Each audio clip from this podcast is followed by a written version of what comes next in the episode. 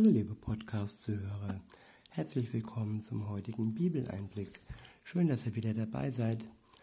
Heute habe ich für euch ein paar Verse aus dem Johannesevangelium und zwar aus dem Kapitel 12, die Verse 34 bis 50.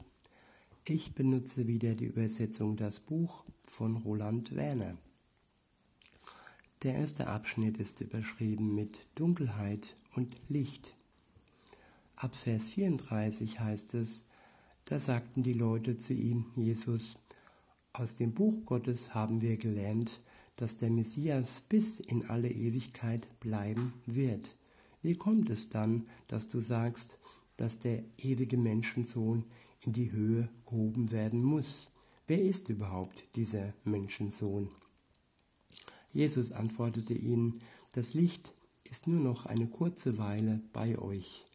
Führt euer Leben im Glanz dieses Lichts, dann wird euch die Dunkelheit nicht in ihren Griff bekommen. Denn wer sich in der Dunkelheit bewegt, der weiß nicht, wohin er unterwegs ist. Vertraut euch dem Licht an, solange ihr es habt. Auf diese Weise werdet ihr zu Menschen, die ganz und gar vom Licht bestimmt sind. Jesus ist das Licht der Welt, und wer ihm nachfolgt, der wird nicht im Dunkeln schreiten. Weiter heißt es, nachdem Jesus das gesagt hatte, ging er fort und verbarg sich vor ihnen. Denn obwohl er so viele wunderbare Zeichen vor ihren Augen vollbracht hatte, setzten sie ihr, sie ihr Vertrauen nicht wirklich auf ihn. Auch darin erfüllte sich die Aussage des Propheten Jesaja.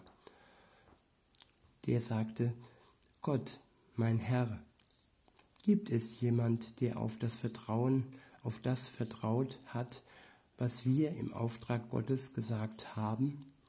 Und hat es überhaupt einer mitbekommen, wo Gott unmissverständlich gehandelt hat? Diese Worte zeigen, dass sie überhaupt nicht glauben konnten. Denn auch an einer anderen Stelle sagte Jesaja, Gott hat ihre Augen blind und ihre Herzen hart gemacht. Ihre Herzen hart werden lassen. Deshalb sehen sie nicht mit ihren Augen und nehmen es genauso wenig mit ihren Herzen wahr. So können sie nicht zu mir umkehren und ich kann sie auch nicht heilen. Wiederhole nochmal den Vers. Gott hat ihre Augen blind und ihre Herzen hart werden lassen. Deshalb sehen sie nicht mit ihren Augen und nehmen es genauso wenig mit ihren Herzen wahr. So können sie nicht zu mir umkehren und ich kann sie auch nicht heilen.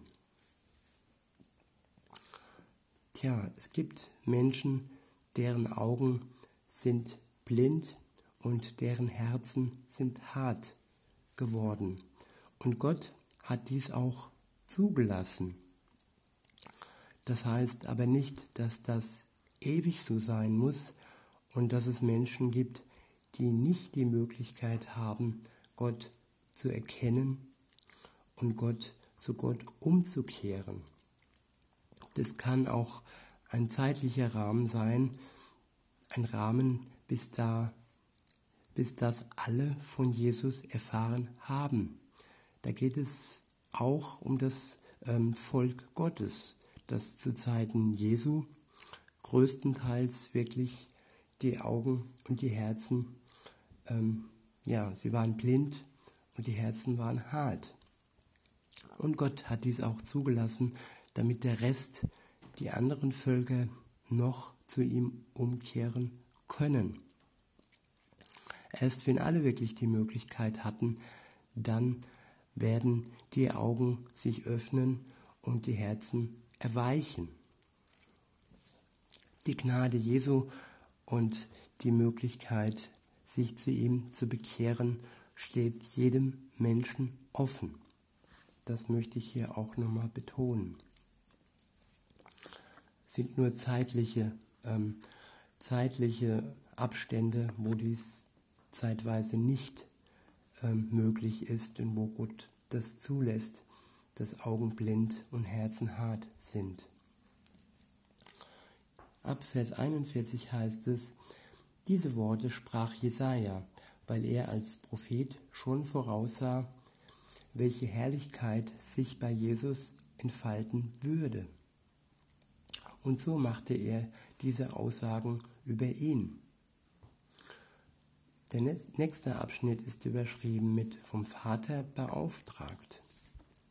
Ab Vers 42 heißt es, trotz all dem glaubten auch viele von den früher führenden Leuten an Jesus. Aber wegen der Pharisäer stellten sie sich nicht öffentlich zu ihm, um nicht aus den Synagogen ausgeschlossen zu werden. Das zeigt, dass ihnen die Anerkennung durch die Menschen wichtiger war als die Anerkennung von Gott. Da rief Jesus laut, wer mir vertraut, der vertraut damit eigentlich nicht mir, sondern dem, der mich beauftragt und in die Welt gesandt hat. Und wer mich sieht, der sieht auch nicht nur mich, sondern den, der mich gesandt hat. Ich bin das Licht in dieser Welt. Ich bin als das Licht in diese Welt gekommen. Wer auch immer sein Vertrauen auf mich setzt, braucht deshalb nicht in der Dunkelheit zu bleiben.